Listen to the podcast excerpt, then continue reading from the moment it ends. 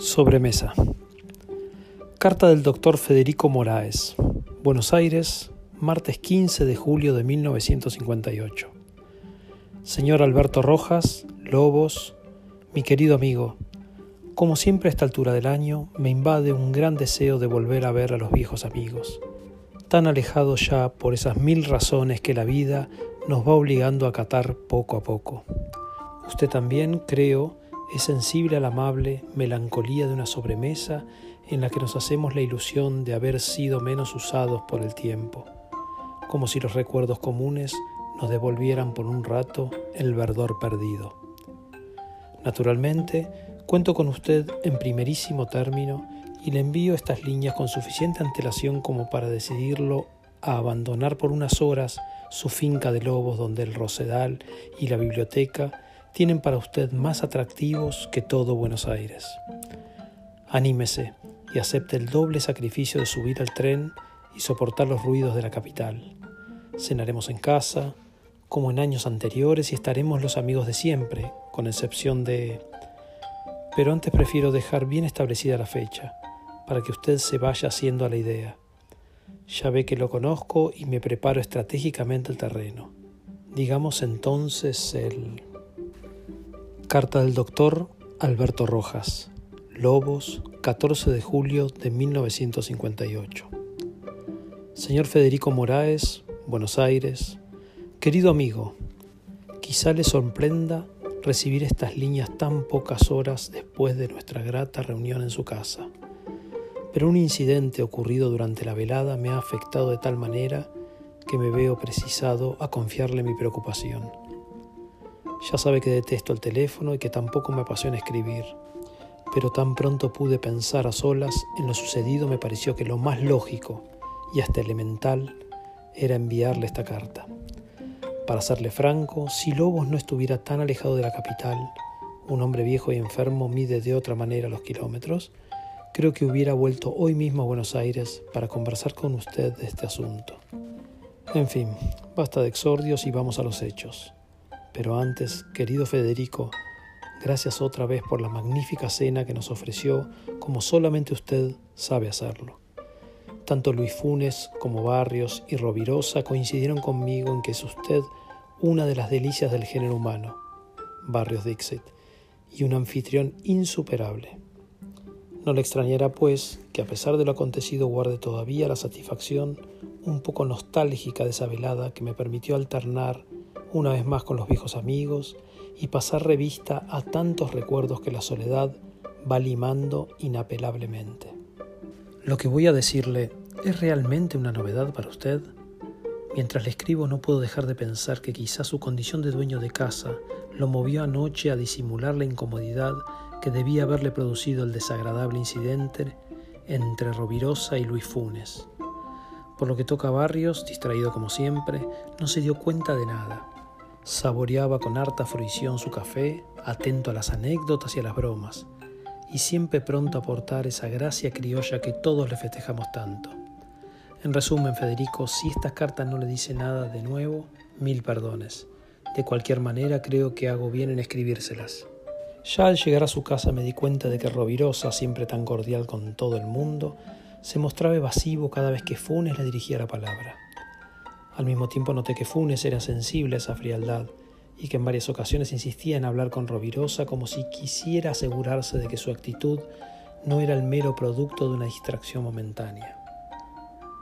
Cuando se cuenta con comensales tan brillantes como Barrio, Funes y usted, el relativo silencio de los demás pasa inadvertido y no creo que fuese fácil reparar en que Rovirosa solo aceptaba el diálogo con usted, con Barrios y conmigo, en las raras ocasiones en que prefería hablar a escuchar. Ya en la biblioteca nos disponíamos a sentarnos junto al fuego, mientras usted daba algunas instrucciones a su fiel Ordóñez. Cuando Rovirosa se apartó del grupo, fue hacia una de las ventanas y se puso a tamborilear en los cristales. Yo había cambiado unas frases con Barrios que se empeñan en defender las abominables experiencias nucleares y me disponía a ubicarme confortablemente cerca de la chimenea. En ese momento giré la cabeza sin ninguna razón especial y vi que Funes se apartaba a su vez e iba hacia la ventana donde aún permanecía Rovirosa. Ya Barrios había agotado sus argumentos y miraba distraídamente un número de Squire, ajeno a lo que sucedía más allá. Una rareza acústica de su biblioteca que permitió percibir con una sorprendente claridad las palabras que se decían en voz baja junto a la ventana. Como me parece seguir oyéndolas, las repetiré textualmente. Hubo una pregunta de Funes. ¿Se puede saber qué te pasa, Che? Y la respuesta inmediata de Rovirosa. Anda a saber qué nombre caritativo te dan en esa embajada. Para mí no hay más que una manera de llamarte, y no lo quiero hacer en casa ajena. Lo insólito del diálogo y sobre todo su tono me confundieron al punto de que me pareció estar cometiendo una indiscreción y desvié la mirada. En ese mismo momento usted terminaba de hablar con Ordóñez y lo despedía. Barrios se refosilaba con un dibujo de Vargas. Sin volver a mirar hacia la ventana, oí la voz de Funes. Por lo que más quieras te pido que... y la de Rovirosa, cortándola como un látigo. Esto ya no se arregla con palabras, che. Usted golpeó amablemente las manos, invitándolos a sentarnos cerca del fuego, y le quitó la revista a Barrios, que se empeñaba en admirar una página particularmente atractiva. Entre las bromas y las risas, alcancé todavía a oír que Funes decía, por favor, que Matilde no se entere. Vi vagamente que Rovirosa se encogía de hombros y le daba la espalda. Usted se había acercado a ellos y no me sorprendería que hubiese escuchado el final del diálogo. Entonces Ordóñez apareció con los cigarros y el coñac. Funes vino a sentarse a mi lado y la conversación nos envolvió una vez más y hasta muy tarde. Mentiría, querido Federico, si no agregara que el incidente bastó para malograrme el fin de una velada tan grata. En estos tiempos de amenazas bélicas, fronteras cerradas y codiciables pozos de petróleo, una acusación semejante adquiere un peso que no hubiera tenido en épocas más felices. El hecho de que naciera de un hombre tan estratégicamente situado en las altas esferas como Rovirosa le da un peso que sería pueril negar, aparte del matiz de admisión que, lo reconocerá usted, se desprende del silencio y la súplica del acusado. En rigor, lo que pueda haber ocurrido entre nuestros amigos solo nos concierne indirectamente. En ese sentido, estas líneas suplantan un comentario verbal que las circunstancias no me permitieron en el momento. Estimo demasiado a Luis Funes como para no desear haberme equivocado y pienso que mi aislamiento y la misantropía que todos ustedes me reprochan cariñosamente pueden haber contribuido a la fabricación de un fantasma, de una mala interpretación que dos líneas suyas disiparán tal vez. Ojalá sea así, ojalá se eche usted a reír y me demuestre en una carta que desde ya espero que los años me dan en cana lo que me quitan en inteligencia. Un gran abrazo de su amigo Alberto Rojas. Buenos Aires, miércoles 16 de julio de 1958. Señor Alberto Rojas, querido Rojas, si se propuso asombrarme, alégrese, triunfo completo. Aunque me resisto a creerlo, por viejo y por escéptico, tengo que admitir sus poderes telepáticos, a menos de atribuir su éxito a una casualidad aún más asombrosa. En fin, soy buen jugador y me parece justo recompensarlo con la plena admisión de mi sorpresa y mi desconcierto. Pues sí, amigo mío, su carta me llegó en el momento exacto en que yo le garabateaba unas líneas, como hago todos los años, para invitarlo a cenar en casa dentro de un par de semanas. Empezaba un párrafo cuando se presentó Ordóñez con un sobre en la mano. Reconocí de inmediato el papel gris que usa usted desde que nos conocemos y la coincidencia me hizo soltar la estilográfica como si fuera un cien pez. Compañero, a eso le llamo yo a blanco a ojos cerrados. Pero coincidencia aparte, le confieso que su broma me ha dejado perplejo. Por lo pronto me maravilla que haya acertado con todos los detalles. Primero sospechó que no tardaría en enviarle una invitación para cenar en casa. Segundo, y esto ya me deja estupefacto, dio por sentado que este año no invitaría a Carlos Freres. ¿Cómo se las arregló para adivinar mis intenciones? Se me ocurre pensar que alguien del club pudo haberle dicho que Freres y yo andábamos distanciados después de la cuestión del pacto agrícola. Pero por otra parte usted vive aislado y sin alternar con nadie. En fin, me inclino ante su genio analítico si de análisis se trata. Yo tengo más bien una impresión de brujería admirablemente ilustrada por el recibo de su carta en el preciso momento en que me disponía a escribirle. De todas maneras, querido Alberto, su habilísima invención tiene un reverso que me preocupa. ¿Qué objeto persigue con esa acusación indirecta contra Luis Funes? Que yo sepa, ustedes han sido siempre muy buenos amigos, aunque la vida nos vaya llevando a todos por caminos diferentes. Si realmente tiene algo que reprocharle a Funes, ¿por qué me escribe a mí y no a él?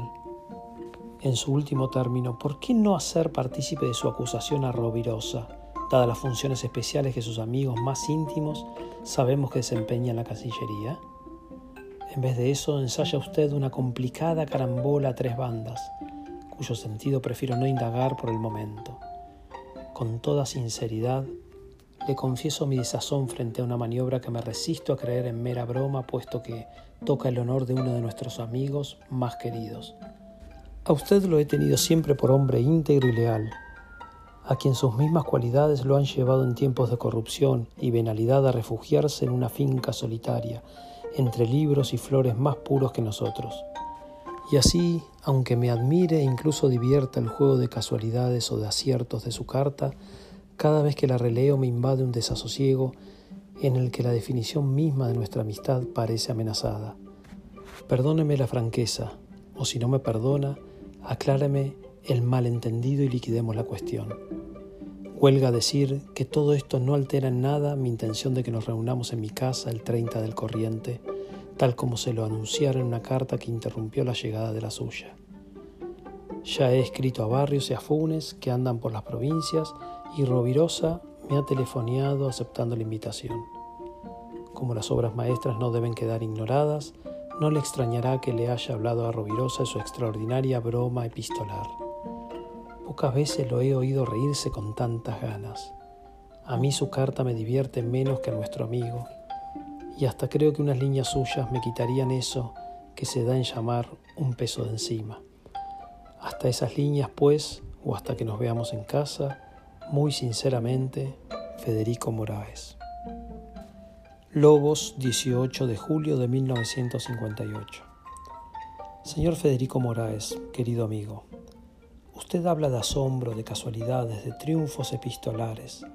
Muchas gracias, pero los cumplidos que solo encubren una mixtificación no son los que prefiero. Si encuentra un tanto fuerte el término, aplíquese en carne propia el sentido crítico que tanto lo ha ilustrado en el foro y la política y reconocerá que la calificación no es exagerada. O bien, cosa que preferiría, dé por terminada la broma si de broma se trata. Puedo comprender que usted y quizá el resto de los que asistieron a la cena en su casa traten de echar tierra sobre algo que alcancé a saber por un azar que deploro profundamente. También puedo comprender que su vieja amistad con Luis Funes lo mueva a fingir que mi carta es una pura broma, a la espera de que yo pesque el hilo y me llame el silencio. Lo que no entiendo es la necesidad de tantas complicaciones entre gentes como usted y yo. Bastaba con pedirme que olvidara lo que escuché en su biblioteca ya deberían ustedes saber que mi capacidad de olvido es muy grande apenas adquiero la certidumbre de que puede serle útil a alguien. En fin, pongamos que la misantropía agregue su acíbar a estos párrafos. Detrás, querido Federico, está su amigo de siempre. Un tanto desconcertado, eso sí, porque no alcanzo a entender la razón de que quiera reunirnos nuevamente. Además, ¿por qué llevar las cosas a un extremo casi ridículo y referirse a una supuesta invitación interrumpida al parecer por la llegada de mi carta. Si no tuviese el hábito de tirar casi todos los papeles que recibo, me complacería en devolverle adjunta su esquela del... Interrumpí esta carta para cenar. Por el boletín de la radio acabo de enterarme del suicidio de Luis Funes. Ahora comprenderá usted, sin necesidad de más palabras, por qué quisiera no haber sido testigo involuntario de algo que explica bien claramente una muerte que asombrará a otras personas. No creo que entre estas últimas figure nuestro amigo Rovirosa, a pesar de la risa que según usted le produjo el contenido de mi carta. Ya ve que a Rovirosa no le faltaban razones para sentirse satisfecho de su labor y presumo que hasta debió complacerle que hubiera un testigo presencial del penúltimo acto de la tragedia. Todos tenemos nuestra vanidad y quizá Rovirosa le duele a veces que sus altos servicios a la nación se cumplan en el más indiferente de los secretos. Por lo demás, sabe muy bien que en esta ocasión puede contar con nuestro silencio. ¿Acaso el suicidio de Funes ¿no le da cumplidamente la razón? Pero ni usted ni yo tenemos motivos para compartir hasta ese punto su alegría. Ignoro las culpas de Fune, en cambio recuerdo al buen amigo, al camarada de otros tiempos mejores y más felices. Usted sabrá decirle a la pobre Matilde todo lo que yo desde mi encierro, que quizá no hubiera debido violar, siento frente a su desgracia. Suyo, Rojas. Buenos Aires, lunes 21 de julio de 1958. Señor Alberto Rojas, de mi consideración. Recibí su carta del 18 del corriente. Cumplo en avisarle que en señal de duelo por la muerte de mi amigo Luis Funes, he decidido cancelar la reunión que había proyectado para el 30 del corriente. Lo saludo atentamente, Federico Moraes.